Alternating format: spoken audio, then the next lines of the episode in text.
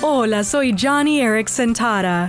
En el libro de Job, cuando Dios señala a Job como un hombre que lo ama y lo sigue, Satanás se burló diciendo, Dios, ¿por qué Job no debería confiar en ti? Siempre lo proteges y lo prosperas, pero le quitas su riqueza y lo verás maldecirte.